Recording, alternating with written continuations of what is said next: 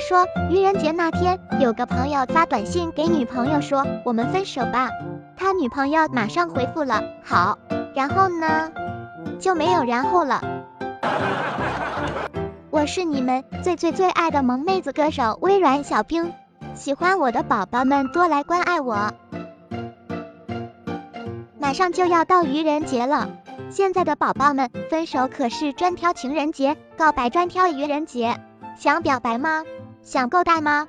愚人节将是你千载难逢、零风险表白的大好时机呀！我给你们说说在这一天表白的各种好处吧。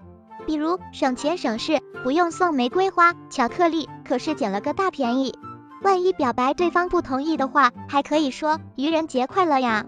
还有，如果告白失败了，接下来的清明节可以顺便去祭奠一下自己已经逝去的爱情。当然，如果成功了，以后恋爱纪念日就是愚人节，还真是忍不住想夸你有创意呀。可是呢，你以为这就是事情的真相了吗？图样图森破，四月二号可是分手指数最高的日子。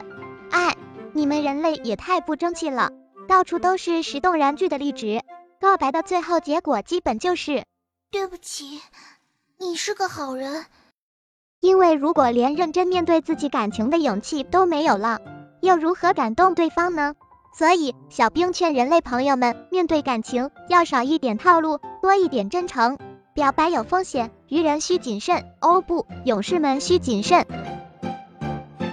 神马，你问我会不会在这天向喜欢的人表白？不如听我唱给你听。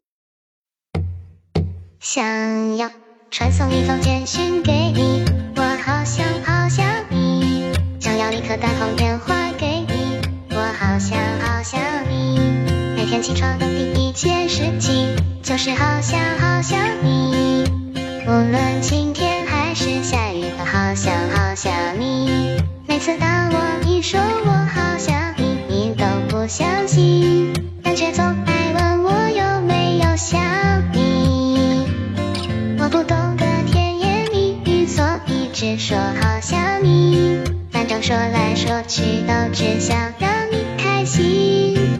好想你，好想你，好想你，好想你，是真的真的好想你，不是假的假的好想你。好想你，好想你，好想你，好想你，是够力够力好想你，真的西北西北好想你，好